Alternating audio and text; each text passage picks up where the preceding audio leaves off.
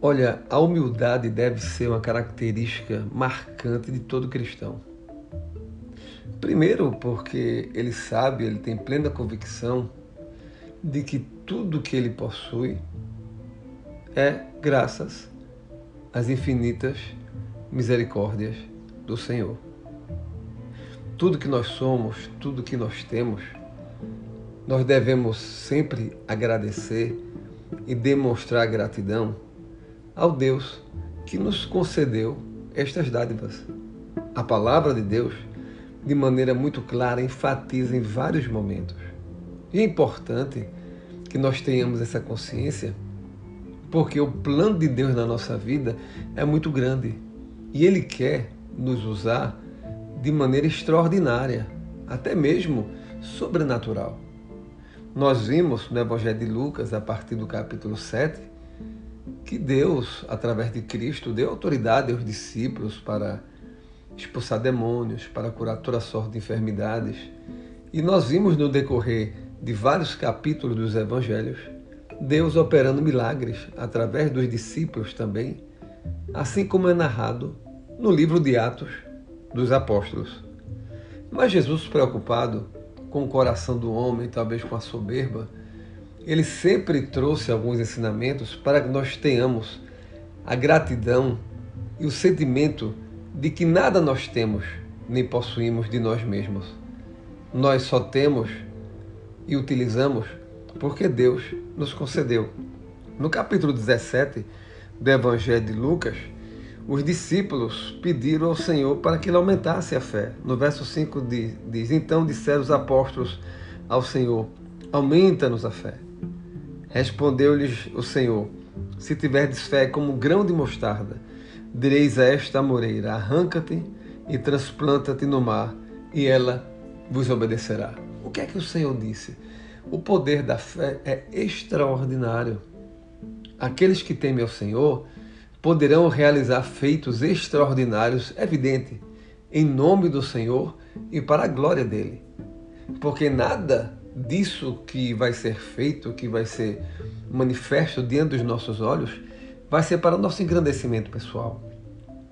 Vai ser para que nós venhamos a receber louvores do mundo. Não. Olha, tudo é por Deus e tudo é para Ele. E Jesus, no capítulo 17, conta uma história bem interessante. Ele diz: Qual de vós, tendo servo ocupado na lavoura ou em guardar o gado, lhe dirá quando ele voltar do campo: Vem cá e põe-te à mesa?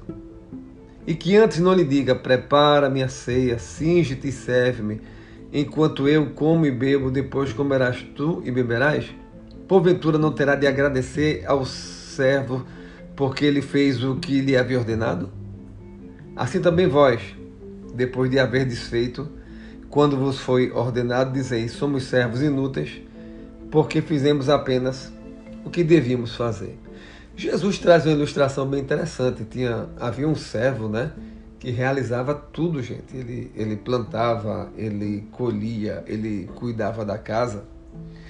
E o Senhor trouxe uma ilustração muito clara, dizendo: olha, o normal é que esse servo, quando voltar da ceia, o seu senhor prepare, quando o servo voltar da, da colheita, né, da, da, da plantação, é, do trabalho árduo, o seu senhor irá preparar a ceia? Não. O normal é ainda ele mandar o servo preparar a ceia para que o senhor da casa, da propriedade, tudo coma, né? E depois ele chame o servo para que possa também é, usufruir da, da, dos frutos né, da terra e se alimentar. E Jesus diz ao final que o servo, depois que fez é, todas essa, essas coisas que havia sido é, ordenado, ele, o, o dono da terra não vai agradecer a ele, porque na realidade fazia parte da obrigação cotidiana, né? Plantar, colher, cuidar de toda a propriedade. Por isso Jesus olha para nós e, e, diz de uma maneira muito clara: olha, vocês vão fazer grandes coisas, né? Vocês vão talvez realizar através do meu poder milagres extraordinários.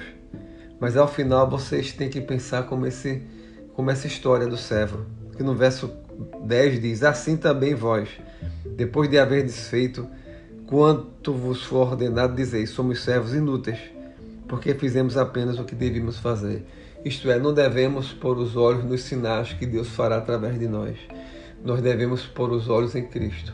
Não devemos apontar para nós quando Deus realizar grandes milagres, grandes sinais através do poder do Espírito Santo.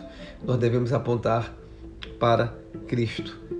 Quando ele diz que devemos nos considerar inúteis, não é significa que a manifestação daquele poder de Deus na vida das pessoas que nós vamos nos relacionar não dependeu de nada que nasceu em mim, da minha competência, da minha capacidade. Olha, tudo vem de Deus e tudo volta para Ele.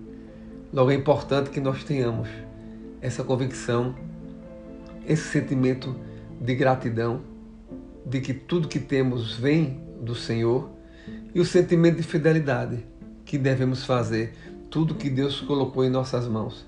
E quando Deus realizar de maneira extraordinária, nós devemos olhar para o Senhor de uma maneira muito clara e dizer: Senhor, muito obrigado, porque tu fizeste essa grande obra usando minha vida. E sem a tua presença, nada seria feito. Olha, entenda: Deus é tudo em sua vida.